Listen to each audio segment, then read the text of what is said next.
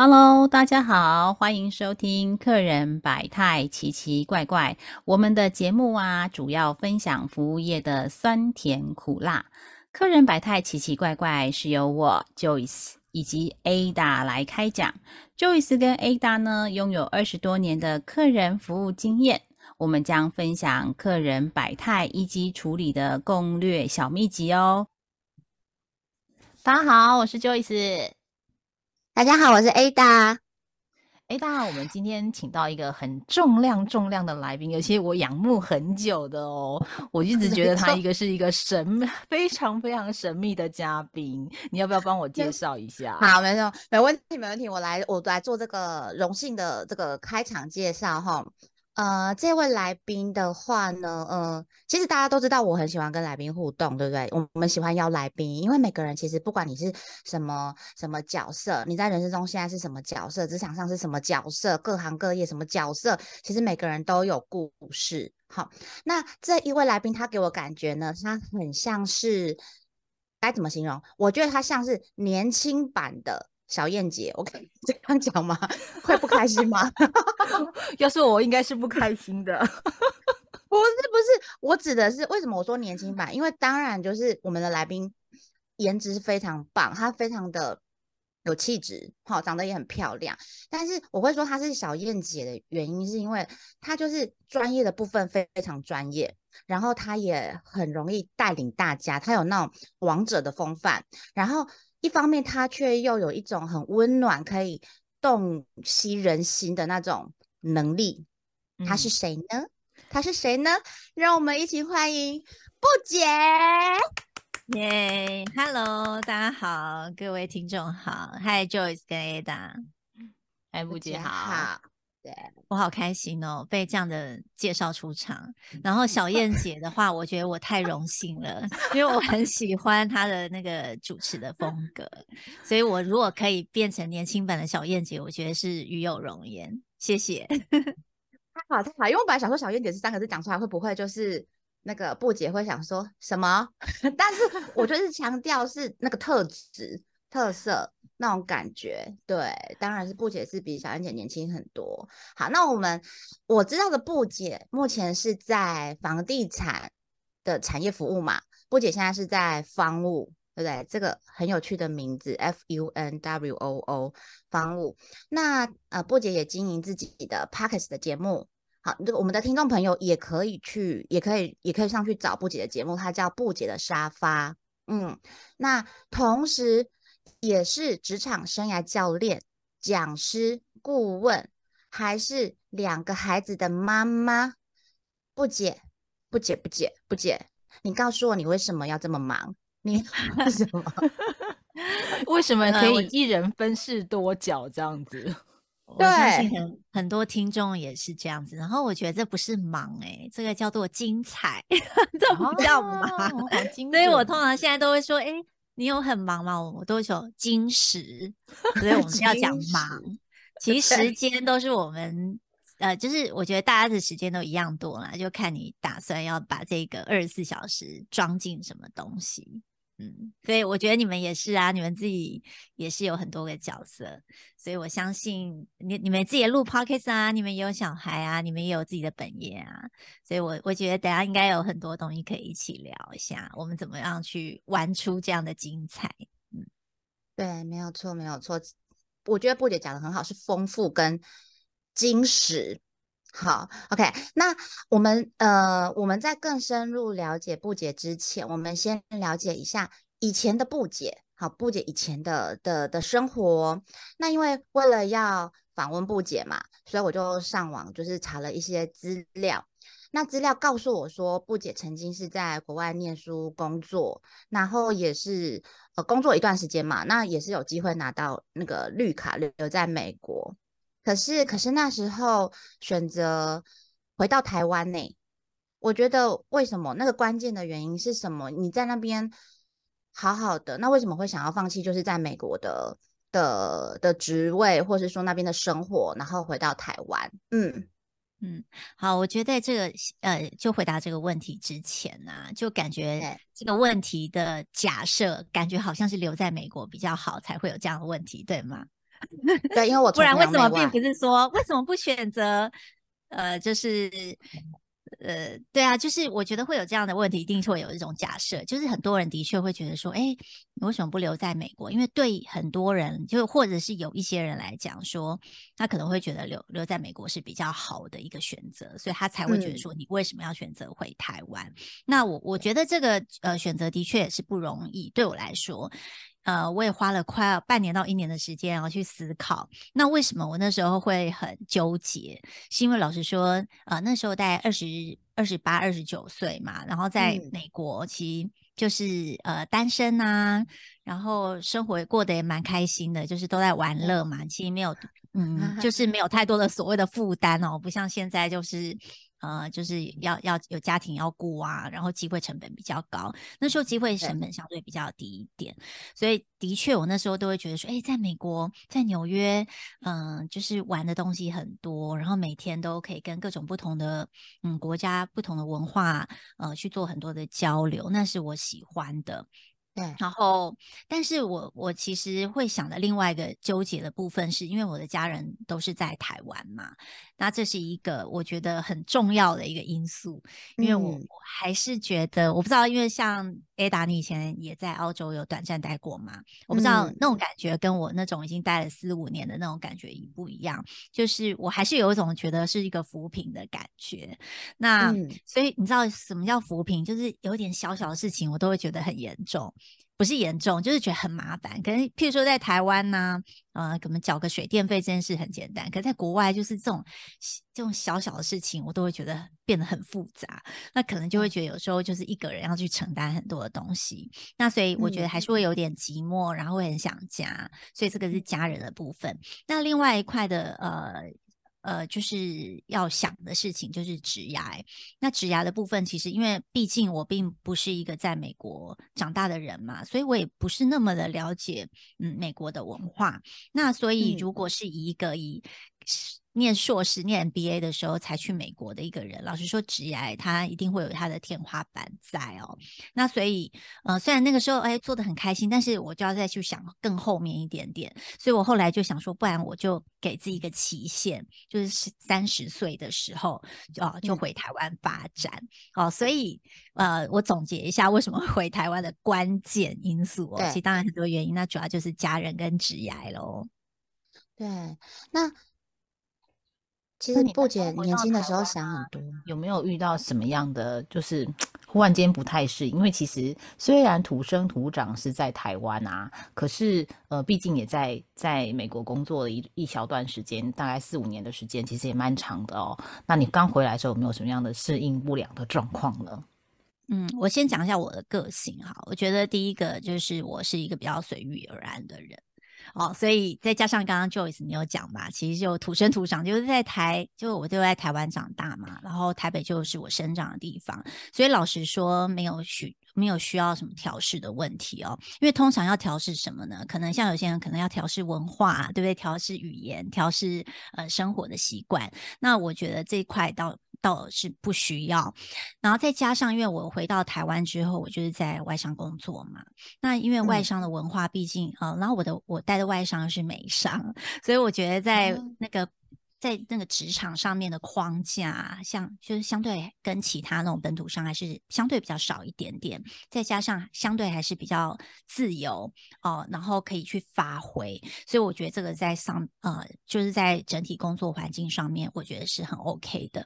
但是我我还记得啦，那时候我刚回来的时候，其实我我会有点需要调试的是速度哦。我先讲什么叫速度，其实我以前在台湾的时候走路超慢，我跟我爸妈出门的时候。他们都走在很前面，我都走在超后面，因为我就是一个慢，很慢，就是类似树懒的那种慢，你很难想象，就是呃，就是很悠闲、很乐活，很像在东南亚的感觉。但我到了纽约，你知道纽约大概就是很像那 YouTube 要转三倍速还是四倍速哦，因为那边就是一个相对比较急。急的一个城市哦。然后那些人都没什么耐心。然后因为我在美国是那个广告业嘛，那你知道那个都是一直在改变哦，就是可能明天要 on 的，我不知道 Joyce 是不是比较有感觉，因为你以前也是在那种就是比较那个速度速度感很快的一些产业，所以常常就是在前一天可能要改很多的广告啊，然后可能改一些媒体的选择。所以以前啊，相对就是呃，在在工作上面就是哎要要快，但是你知道，因为我回到台湾，后来因为在美国待比较久嘛，然后回到台湾之后，我突然觉得怎么大家都变慢了。然后 包含呃，而且当然是因为产业的关系，我因为一一回到台湾，我是在做那种传产的行销，传产的行销其实它就是不急，就是然后那个，然后我我那时候我记得回来的时候，预算我我的抠超紧的，因为以前我是在广告业，我都想要帮客户省钱嘛，然后预算就这么多，我怎么样去极大化我的那个媒体曝光？的效率，对对对，但是回到台湾，我就变所谓在台湾讲的甲方哦，就客户端。所以我同事就说：“哎，你知道吗？其实你不需要这样，你就是多让这些人赚钱有什么关系？”然后我就觉得，哦，原来我不用那么的紧绷，因为老实说，公司也没有要求，所以我那时候就突然。然后，可是你知道，我刚刚不是说我随遇而安吗？我一听到这样的一个 signal，我马上就可以可以改变了我的做法。所以我觉得，我只是有看到一些不同。然后另外一块呢，就是当然是在语言上面，因为呃，之前在美国嘛，毕竟虽然我还是会讲非常多的中文，但是我的台语已经都忘差不多。我以前本来就讲的没有很好，但是更没有。呃呃，机会去训练，然后当然平常很多时候是讲英文，可回到台湾，因为我刚刚有说我是做传产，那我做传产，我会去扣客户嘛，然后跟客呃跟客户在聊天的时候，而且那些客户传产嘛，你觉得他们讲的是什么语言？很多大部分都是台语啊，对不对？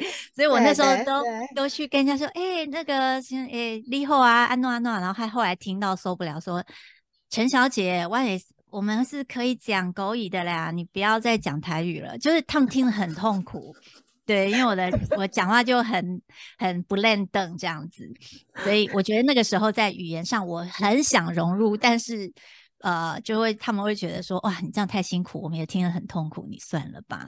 所以我觉得那时候会有一点点这样的一些小插曲。那当然后面我就会在刻意练习呀，然后就越来越练凳了，甚至可以练凳到也没有练凳，但就是有点好笑的，可以去做一些台语的呃简报了。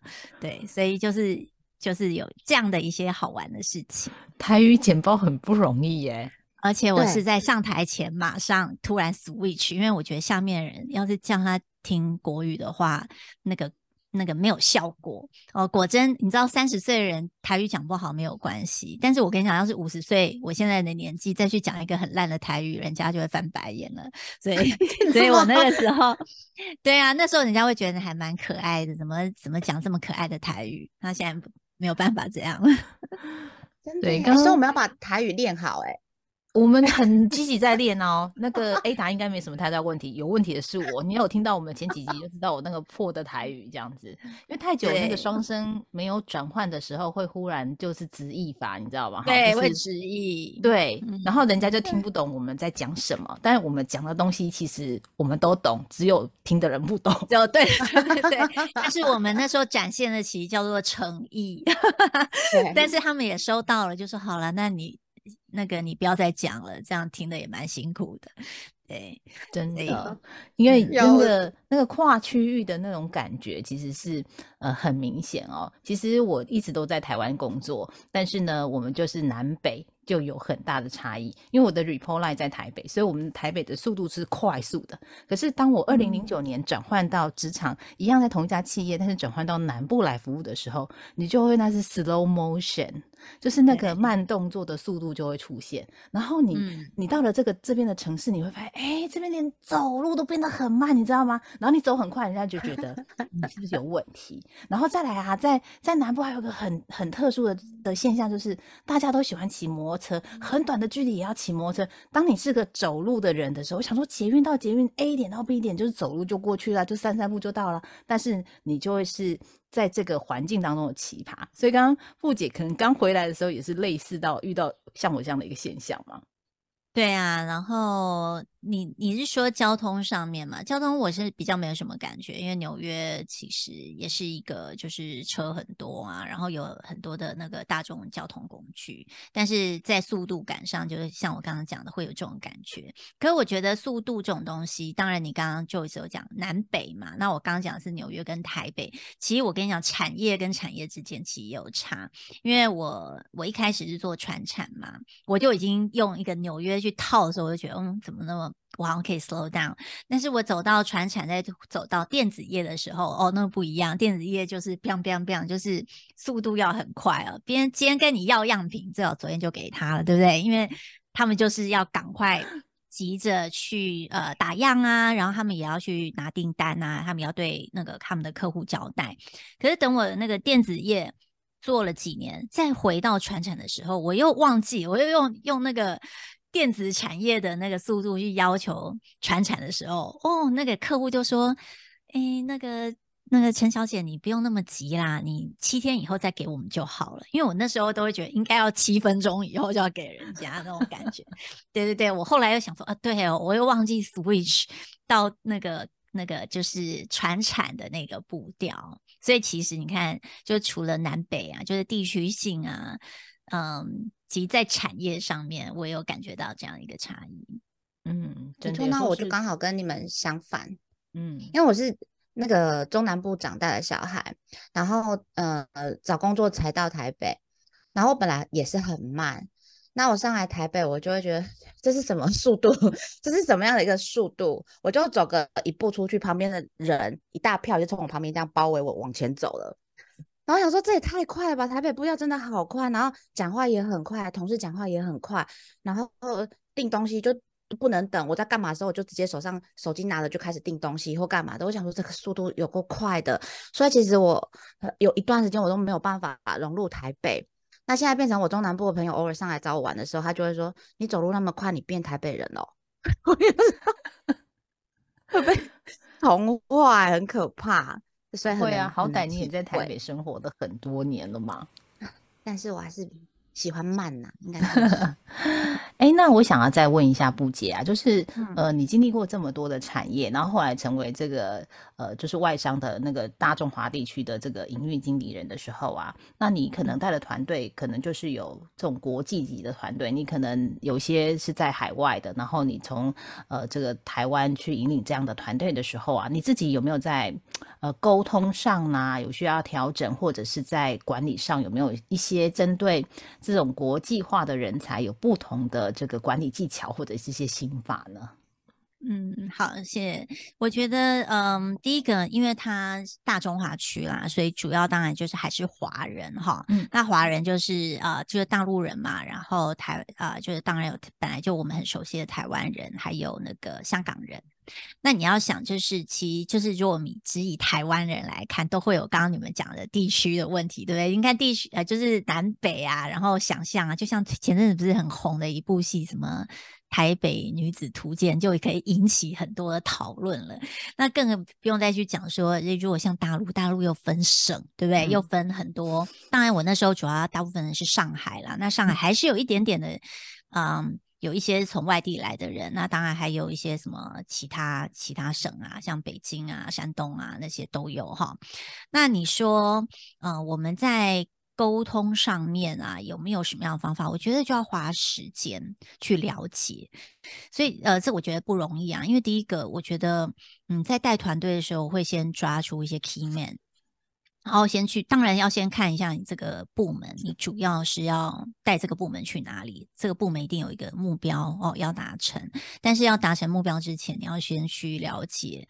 嗯，就是公司有哪一些人，那他们为什么来这家公司？我觉得我会很想要去了解每一个人他为什么来这边，然后我怎么去 support 他。support 部分就是包含在工作上去 support 他达成他想要做到的，还有嗯，就是他有没有其他部分，可能是家庭啊等等的，我会去做一些了解，然后了解到他们的一些潜力，然后放对他的位置，然后才有办法让这个。这个组织变得很有效率哈。那我觉得你呃，因为你说呃这个团队哦，因为有很多各种不同的人嘛，那你要怎么样去做所谓的沟通整合？我觉得所谓的流畅的沟通整合，我觉得是不容易的啦。那所以我觉得我们自己要先建立一个从内到外的一种心态哦。那什么叫内哦？就是我觉得自己要先有一个。呃，了解说永远不会有所谓的完美哦，因为我们有时候觉得呃要完美，那什么叫完美呢？或者是说哦，我一定要做到对的沟通，或是对的沟呃呃整合。可是什么叫做对？因为常常你知道，因为角色不同啊，你就一定没有对跟错。因为我想，Joyce 或 Ada，你们会常看。有时候一件事情，其实它只是因为看的角度不一样，然后听起来每个人都对，但是你就看起来都是都不对。所以我觉得你只能去。协商哦，那协商的话就会变成先找出共同目标。就像我刚才讲，如果要带团队，我至少要知道公司呃这个公司要我这个团队走到哪一个目标。然后我如果今天要跟客户协商啊，或是跟我其他的业务部去做协商，也是要找出共同的目标。因为像以前我的那个部门营运嘛，营运一定会跟很多其他的部门去做非常多的沟通，因为我们可能会有一些呃就是项目要大家来做一些呃配合。那可是人家会觉得，人家当然会觉得说，为什么要来跟你做配合？或者是说，他不会把你的项目当做是他的优先顺序里面的优嘛，对吧？所以我们一定要先去找出共同的语言跟目标啊，因为大家毕竟是在这个公司的同一条船上，那我们一定要去，就是我们要把那个格局拉到再高一点，制高点要拉高，找出共同目标。那在沟通的过程就是倾听，就像我刚刚说，如果我今天在带我自己的团队的时候，我会去了解。他心中那个 why，那个为什么是那个东西去驱动他？因为我找到那个点，我就很知道我怎么样可以轻松的去很 drive，就是每一个人。放对位置，让他自己去发挥，让他找到舞台。那一样，如果今天我在协商的时候，沟通过程一定是倾听哦，那了解对方的难处是什么。但是我同时也会让他知道我的角色哈，跟我这边可以做的部分，跟我的底线，大家一起找出解法，win win 才能产生价值。那因为毕竟我觉得今天是在。客人摆在 奇奇怪怪的那个节目里面，其实我觉得这个东西都也很适适应在呃适合适用在所有的人跟人之间的沟通上面。那只是刚刚因为题目是说，诶，我今天带整个团队，其实我觉得也是这样。那你说有没有可能完美一百分？没啦，但是我只能就每一次都是寻求大家彼此的一个 win win 吧，就是协商。嗯，我不知道这样有没有回答到 Joyce 的问题。其其实啊，我们客人百态奇奇怪怪。我们当主管的时候啊，我们我们服务的内部客户就是我们辖下的引领的员工，或者是我们要 serve 的向上的管理。好，不管是对上对下，他都是我们的客户吧？我都这我都这么认为。然后其实人是最难管的。因为真的样态真的很多，然后其实我刚刚会问布姐，就是大中华地区，因为其实我们之前有在上海待过，那那个就光一个一个上海，他们那个直来直往的，就是他们讲话非常非常的直，然后又喜欢吵架，嗯，因为我们很早期就进入那个市场，所以呢就会有很多美美嘎嘎。就其实还蛮多样化的。那当然，它有外省份来的，比如说他们吃火锅用脸盆煮，哈。那一开始的时候是这样，但他现在已经，当然，我觉得内地他们已经开始精致化了，哈，所以也开始有一些优化的一个状态。但我们早期去的时候是这个样子，还有那种气候的适应度啊，比如说会有冻疮。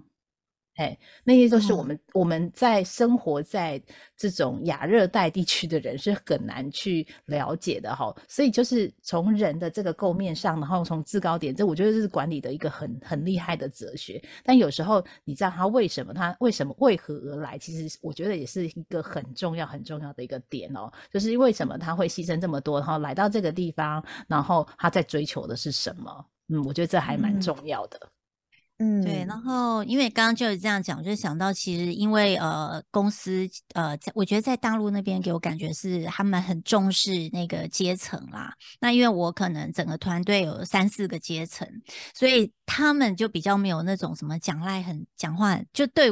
就是我看到对我的部分，相对啊，他们就是对长官就是很尊敬啊，然后很很那叫什么？就是彬彬有礼，所以在这一块上面，你如果说要看到他真的比较有的个性哦，就可能是在喝酒的时候。因为我记得有一次我是 去杭州啊开会，那那一次都是全部都是 sales，那当然就是大家就猫起来喝哦，那就比较看得到那个真性情。那当然他们就会。就会觉得说，哎，要很多人要出来帮我挡酒，因为我我因为我毕竟是比较像客人嘛，然后到那边大家唱歌啊、喝酒，然后就会有那种什么山东的啊，就是说，哎，老板我很很会喝，我来帮你挡哈。结果我跟你讲，最后。挡到后来变成是我们要陪他去洗手间，因为他已经喝到吐哦，你就知道他们多尽心尽力要被看见哦。因为你知道这个团队当人很多的时候，他们都还是蛮希望被看到的，然后很希望呃你对他会有印象。然后我觉得哎的的确哦，我觉得像这种来挡酒的，我就会对他很有印象。所以你刚刚讲到的那些什么呃直来直往那些呃可能啦，就是至少我在那个。很正式的那种什么开会场合啊，会议的场合相对比较少一点，因为毕竟我没有一直。待在那边，我不知道那时候 Joyce 是长期待还是怎么样，因为我就是那个时候我就一两个礼拜啊飞一次，然后六日飞回来，然后再飞出去，所以大部分都是住在旅馆，然后然后就平常在跟他们开会，所以我觉得说，哎，到底有没有非常的了解？就是我的上海的同事们，我都只能抓大放小，因为那个团队人很多嘛，所以我就是呃会抓一些 key man，然后 key man 呢，我再去从他们那边去了解，然后。到不同层阶层，呃，就是不同阶层会再抓几个人啊，来去做了解，因为毕竟还是不能只看到某一个 level 的人哦的声音哦，所以那个是我那个时候在做一些人才管理上面的一些方法，嗯，非常受用哎，非常受用。可是我这边也很想问布姐个问题哎，所以那位山东的同事帮你挡酒的时候，他是用山东腔跟你说话吗？呃，应该是用那个普通话。不姐，不姐，这酒别喝了，我帮你挡着先。一定一定是有腔调的啦，尤其是在喝完酒之后，更更有豪迈的感觉。然后我就会学他，因为你知道人是有共鸣的，就是说在 NLP 里面啊，其实他就是会不小心就会去模仿嘛，可能他在讲那种。那种有一种呃，譬如说山东腔，我们可能就会不小心也会有一点想要装腔作势一下，跟他玩起来，因为跟他玩起来也是很重要啊。因为在嗯你在呃团队管理的时候，你要让他觉得说，哎，大家是在同一个团队，没有那么多的距离感。其实在我自己觉得比较明显，就是在大陆那边那个那个，就是我刚刚讲那个阶层的那个感觉会比较多一点，因为他们会对。所谓的老板非常领导，他们叫领导哦，领导就是非常的精，就是战战兢兢。我觉得他们会比较小小心翼翼这样子，但是你在喝酒这种时候，就可以比较可以去展现大家彼此之间的融合。所以你看，酒是不是很重要呢？对，真性情，真性情就是这个时候展现出来。对，OK。那布姐，我想要再请教啊，就是像你现在在这种科技的房屋房仲业哈，就是房屋的这一块啊，其实呃都是跟这个服务有类似相关，只是可能对应的业态啊跟客人的属性比较不同。那依您这么这么多年的一些工作经验啊，你有没有遇到比较特殊的客户或者是什么样的案件，你印象比较深刻的呢？嗯，我觉得，因为我我，譬如说我经过产业，刚刚有讲到船产嘛，然后有讲到电子，然后你刚刚 Joyce 有讲到就是呃不动产的哦。那我现在先想一个我印象比较深刻，其实是在我很久以前在当业务的时候。那为什么印象深刻呢？就是我不知道，因为以前你们在企业应该都知道，就是大家会有所谓的分机，对吗？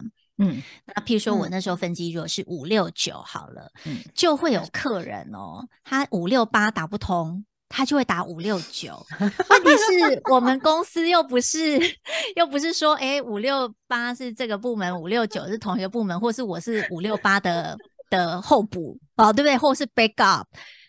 那我也不知道他们为什么会有这样的一个逻辑。所以我在开车，我那时候我记得我在开车，因为你知道业务那时候我每天就像计程车 Uber 一样，就是每天从东开到西，然后对 对，就这样跑来跑去。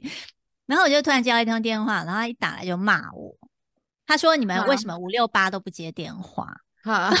我我心里就想说靠腰往哪在，但是你当然不能这么说，对不对？就就是隐藏在心里的秘密不能讲出来。就是你可能很想翻白眼，想说你我怎么知道你为什么找不到五六八？我是五六，然后他说因为他打到五六九，然后又没人接，因为我废话我在开车嘛，他就说然后又找找到我，因为我可能有转分机怎样，就找到我这边，然后就很生气，说五六八现在人在哪里？他为什么不接我的电话？但是我当然就非常冷静说，嗯，呃，不好意思，那个怎么称呼你啊？然后，嗯，我相信五六八可能在忙，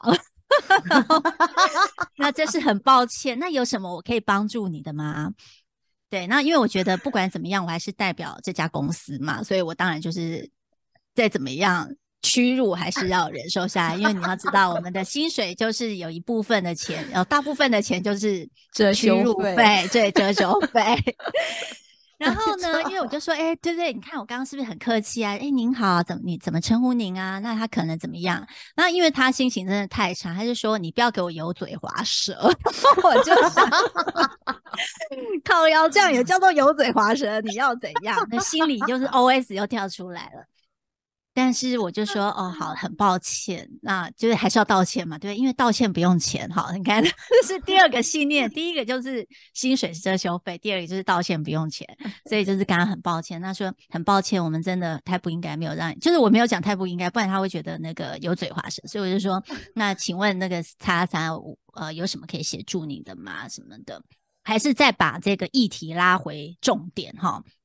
因为反正他发泄完了之后就说，哦，他要哪些东西啊，布布布啊之类。我说好，那这个部分我已经收到了，我就 repeat 一下，我说收到，那我会赶快去通知，然后帮呃去协助您，然后之后我会打个电话跟您说，看看呃有呃后续应该怎么做这样子。后来我就赶快找到那个五六八八。对，然后赶快处理。可是因为五六八那时候被卡在某个地方，所以呢，我就刚好五六八就是我的同一个 team 的同事，所以呢，我就我就真的去协助他，然后拿这个东西，然后到那个那个厂那个电子厂哈。然后后来呢，也因为这样，这位先生后面可能就觉得，你知道人就是这样，在冲动的时候就会口不择言，可是冷静之后就会开始觉得说好像。他有点 too over，反正他后来就会变成，明明他是五六八的客户，他后来就会很喜欢找我哈，就再找五六九。对，没有，他会觉得说，哎，这个人还蛮可以信赖，就是屈，就是受受屈辱度很高，就是 很可以，有没有？所以我觉得这是一个拿出来给大家笑的一个一个一个 case 啦。那你说怎么解决？我觉得可以分哈。第一个，我们一定常常会遇到一些客人哦，因为他有情绪嘛，我觉得我们要课题分离啦，就是说他的情绪归情绪哦，那。那我们该做的就是做。那第二个就是，呃，很多时候你一定也会觉得蛮委屈，说，哎，这明明就不是我的工作，的确啦。但是如果我们今天是以站在同一个公司的立场，其实你如果要给客户比较好的服务的体验，其实你就要一起去协助做到这件事情。那所以我觉得就不要去计较，那你就是。当然，你不要去回答你不应该回答的问题，譬如说去跟人家保证啊，或者是去跟人家帮人家答应哦，我这件事就不要去做。但是你可以去承接一下，就是对方的情绪，或者是去把资讯做一个完整的传递哦。我觉得这个是我们。我觉得是可以做的。然后最后呢，我觉得你可以问到什么？第一个是客户对你信赖，还有同事对你的，就是我觉得同事就可以互相支持，因为你会得到一些 credit 嘛。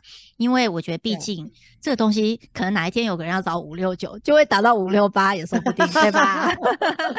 所以风水轮流转，我们要永远要帮自己的。人员啊，credit 去存放我们的那个那个叫什么 bank account，好，这个是我在这个的客服里面的一个 case，跟大家做分享。好特别。哎，布姐刚刚一开始讲到讲到这个打五六八没有接，然后就打五六九，不知道为什么五六八打完就不能打五六九这件事情嘛？哈，我我在大笑，你知道吗？因为我就是那个五六八打不进去，我就会打五六九，五六九打不进去，我就打五七零的人。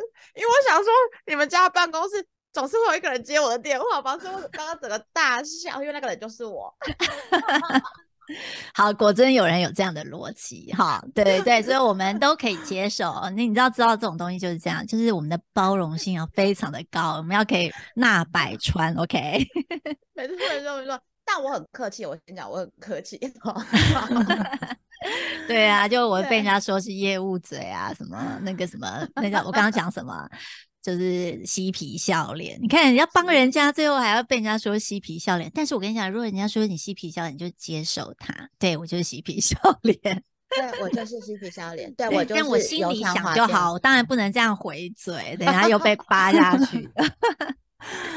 哎呦，哎，那其实啊，布姐，你那个传从传产啊、电子啊，像之之前还有做过这个广告，然后再到不动产。那其实你在每个事业的巅峰的时候，你又会再去做一些转换哦。那为什么会有这样子的一个起心动念哦？然后你现在又发展了另外的，嗯，应该是说算斜杠吗？就是呃，不同的职业的呃生涯教练啊、讲师啊或顾问。的这些角色呢？你你当时候的一个契机是什么？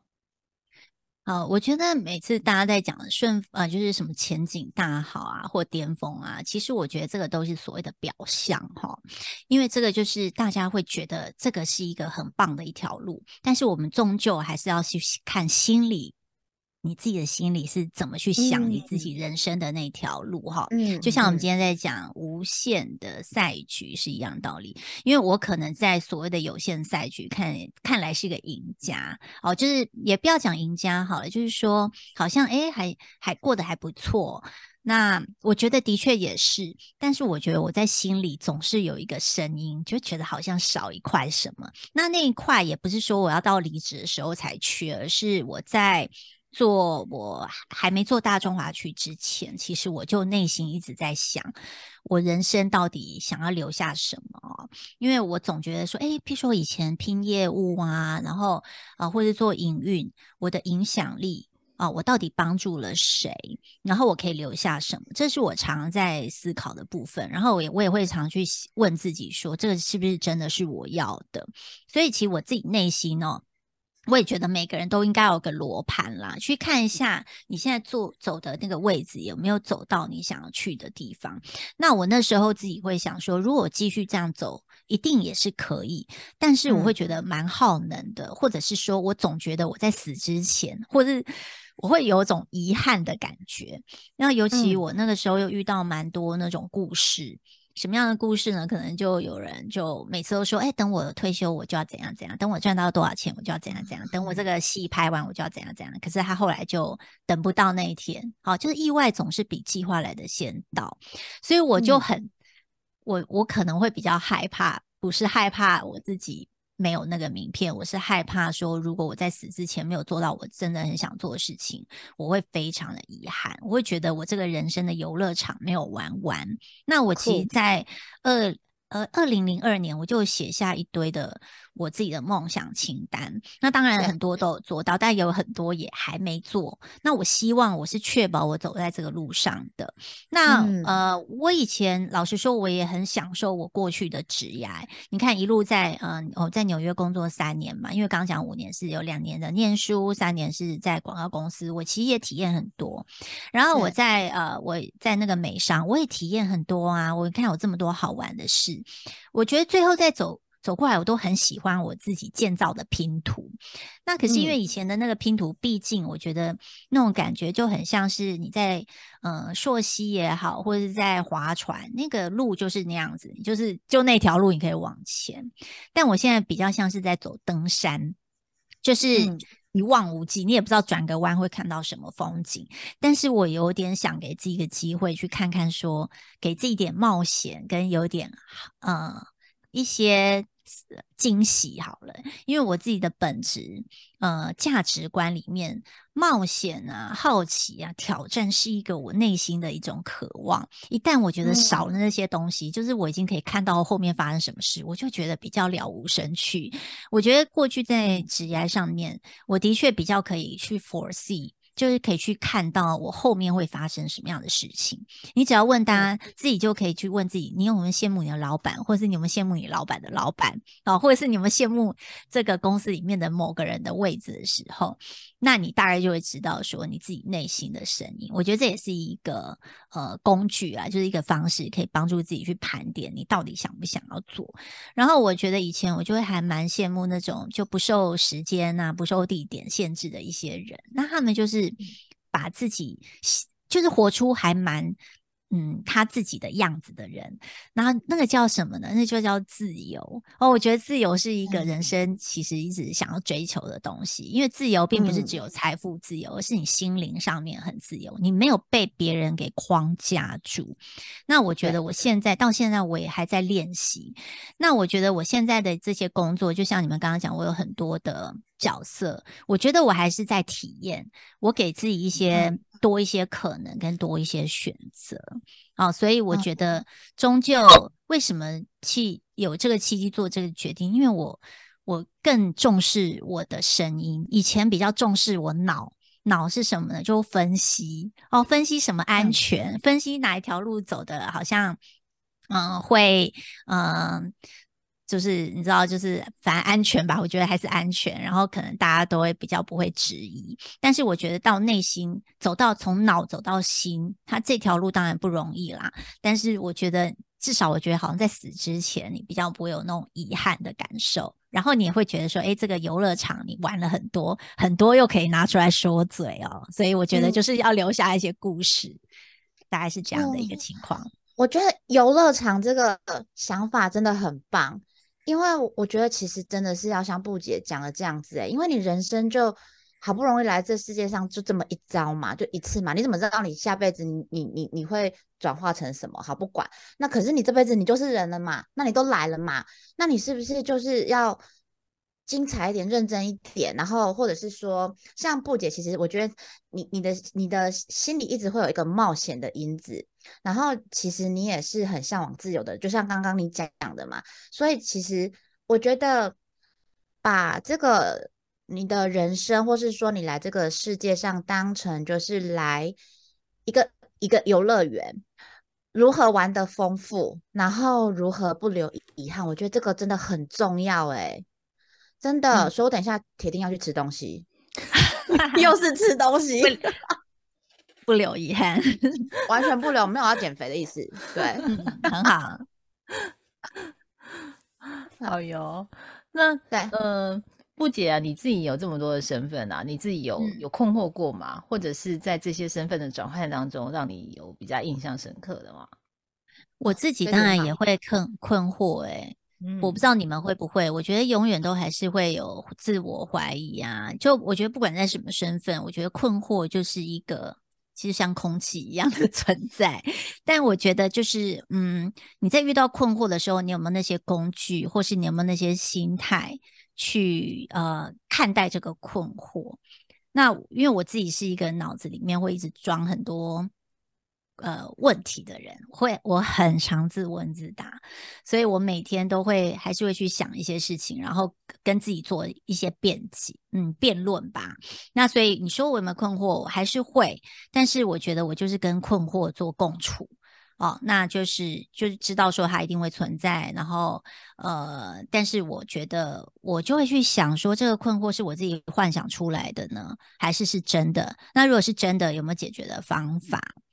然后我觉得会去理清它，因为我觉得大部分的人会困惑，是因为他把所有的东西、情绪啊、事实啊，然后别人啊、自己啊，全部搞在一起，就很像一团那个毛线一样，就会变得非常的找不到那个头。那我觉得我自己在洞悉事情的本质上。因为有一直在练习嘛，我就可以一直去挖掘，所以这一块的话，我就觉得相对我就比较容易去理清。那当然，我觉得有时候理清自己还是比较困难一点点，所以我们当然有时候会需要去跟人家聊一聊，在聊呃聊天的过程，就是梳理自己的想法的时候，你就可以去找到那个因跟果。那因为我现在。的工作当然会做更多这样的事情。其实我觉得以前从以前到现在，我就很常去帮做倾听跟解惑的人。有时候，呃，应该是说我没有喜欢给大家解决的方案，但是我会问很多的问题，我会去做一些提问，去帮助大家去思考，然后把那个制高点拉高。因为很多时候，大部分的人他会陷在一个，呃，就是细节里面。他没有抽高抽高去看这件事情的目标、目的跟本质，所以我觉得我的工作常常去帮助这些呃所谓被陷在那个事情里面的人哦。所以，我我先讲结果，就是很多从以前我在职场，然后带不管带团队也好，或是到现在出来，我做很多的一对一咨询，或是去去做工作坊讲座。呃，很多学生或是我以前的员工，他就会告诉我说，他觉得我有一种很厉害的魔术师的能力，就是他一进来跟我聊天，本来是他可能是充满了很多的压力跟困惑，可是跟我聊一下，他突然有一种好像就觉得，哎，好像这事情还好嘛，很简单，而且他找到光，或者找到一些方向。他就有种很觉得很 relief 的那种，很解脱的那种感觉。那我觉得，嗯，譬如说可能会来找我，可能在职场上啊，跟老板不和，或者是他要带团队，因为我也带那种领导人去做他的 coach，他要带领这个团队去哪里，他也会觉得有种有时候会有无力感啊，不知道怎么带啊，自己也会害怕。但是通常就是在跟他的一对一去去呃提问。然后去离情中，他都会找到方向。所以我觉得，嗯，在很多的困惑中，其实给他的是一种力量。那个力量可能是来自于心态上面的。重新的整理，因为很多人心是因为你已经揪住了。当你越紧绷、越揪住的时候，其实你看待事情就会把所有事情都讲得很难。但是当我们一旦放松了，你看事情就是简单。所以我们都要先把自己的能量先调好。有时候我觉得在看待困惑是这样，就是我们看到一件事情觉得很困难，对不对？其实不是因为这件事很难，是因为我们把自己缩小了，觉得自己不够厉害、不够自信去解决它。如果觉得我们诶有能力去解决，我们够厉害、够强，你就不会觉得这个叫做问题，因为你已经比问题还要大了。那所以，如果你又觉得说，诶没有啊，可是我就是现在没有自信，我现在就是还不够强，那解决方法是什么？就把自己弄强就好啦。所以我觉得就是给自己时间。然后很多人就是不给自己时间，然后就觉得这个时候一定要马上解决。那你当然就把自己就是限制在那个陷阱里面哦。所以我觉得，我觉得很多人最后的困惑或是最后的问题，其实最后都是大同小异。很多都是自己觉得自己还不够，或是自己觉得自己没有能力，或者是自己觉得自己根本没有办法找到资源。可是其实资源到处都有哦，所以当然要有对自己有信心。有时候退一步去想，海阔天空。嗯，就是跟着自己的心流，然后让自己活在当下。我觉得是当下还蛮重要的，就是你有参与在其中的那个感觉。嗯，感觉不解就是光明使者。光明 指点你一条光明灯，指点你一条光明路。好哟，哎，那最后啊，我可以呃邀请布姐讲一下，因为你多重身份当中啊，其中就是有一个呃你自己的 podcast 的节目，就是布姐的沙发，你可以聊一下当时候这个做布姐沙发的起心动念吗？或者是你想要分享的呢？嗯，其实，在二零零二年的时候，我那时候我有说我写很多的那个梦想清单嘛，bucket list。嗯，其中一个就是我想当广播节目的主持人，因为那个年代啦，就没有所谓的 podcast 嘛，都是广播。那我为什么会想做广播？是因为以前我在大学的时候，我很常扣音到广播。的 那个节目 live 哦，黎明柔，我不知道 Joyce 会不会 知道，哦，或者是 ICRT Rob Stewart 啊，就是他们那些，他们就会对我的声音很有印象。然后我以前就常听人家说，他们很喜欢我的声音，然后再加上可能我的声音，很多学生都会觉得很有疗愈的效果。对，所以我当然就会觉得说，如果今天。因为我的起心动念是说，哎，如果今天我的分享可以可以带给其他人一些帮助的话，我觉得不管多少人听或多少人看我的文章，我觉得只要有帮助，最后就是可以达到我的目标嘛。我的目标不就是我希望可以留下一些什么，或是我可以呃产生一些价值？那我觉得除了我的那个粉砖之外，那声音也是一个我觉得我可以去轻松传递的一个方式哦。因为比起 YouTube，我觉得 Podcast 是相对比较适合我的。然后我又喜欢对谈，我又喜欢聊天，所以那时候才会去有有一个这样的一个 podcast。那为什么叫不解的沙发呢？因为我觉得很多时候我们跟朋友建立的关系啊，就是我不想要坐在一个硬邦邦的那个椅子上面，而或者是什么教室里面，而是在沙发上，然后就可以盘腿啊，或是喝一杯咖啡，然后就很轻松的闲聊。所以我觉得。就是沙发，因为我本来想说，哎，要不要布解的餐桌？但是我后来想说，没关系，那就沙发好了，就是一个轻松聊天的一个场域啊，所以有这样的一个 podcast。那我觉得今年，嗯，老实说了，就是我太随性了，所以我没有录非常多集，不像你们那个客人摆太奇怪这个节目，非常的有 有自律。对，但是我明年要自律起来啊！你看，就是要先宣告，让大家知道。对对对对，所以很期待。对，就是明年我会比较 focus，一样一定还是会讲到职场啦，那会讲到领导力啊、影响力啊，然后影响力还有领领导力比较像是也可以谈到怎么自我领导嘛。那影响力就是比较像我刚刚讲，其实我们人在世界上都需要产生价值，然后如果有影响力，那不是太好了嘛？所以这个就是我明年想 focus 的一个主轴。嗯，好哟。敲碗敲碗哎，敲碗，因为布姐的沙发我每一集都已经听完了，我现在敲碗敲碗，真的太抱歉，让你听完之后就没有听，意犹未尽。我们后续也会把布姐的那个粉砖的连接跟 podcast 的连接放在我们的那个呃这个公布栏上面哦。那其实啊，我非常谢谢布姐今天能够接受我跟 Ada 的邀约。那呃。我觉得布姐今天给我蛮大的启示，就是有一些事情啊，你现在不做啊，你一辈子都不会去做了哈，所以要安排好自己。然后再来就是人生的游乐场，然后自己建造自己的拼图。我觉得这个对我来讲是一个蛮有趣的新词哦，但我觉得很棒。那我最后用五五月天的，就是在有一些事情不做，一辈子就不会做的这张专辑里，我很喜欢很喜欢的一句话，就是以如果说就是这一辈子你要用以你为名的小说啊。会是枯燥还是隽永？我觉得不解就在这个罗这个支罗他自己的这个隽永的这一块，以及影响力的这个构面哦。太好了，还可以跟五月天挂钩，谢谢。所以呢，小燕姐当 opening，五月天当 ending，太厉害了。你看我们多么呼应。对，谢谢布姐，谢谢布姐，谢谢 Ada 跟 Joyce。那谢谢各位听众。朋友们你想要听到什么样的故事内容或者是什么样的产业那也请你们到我们的粉丝页留言告诉我们哦。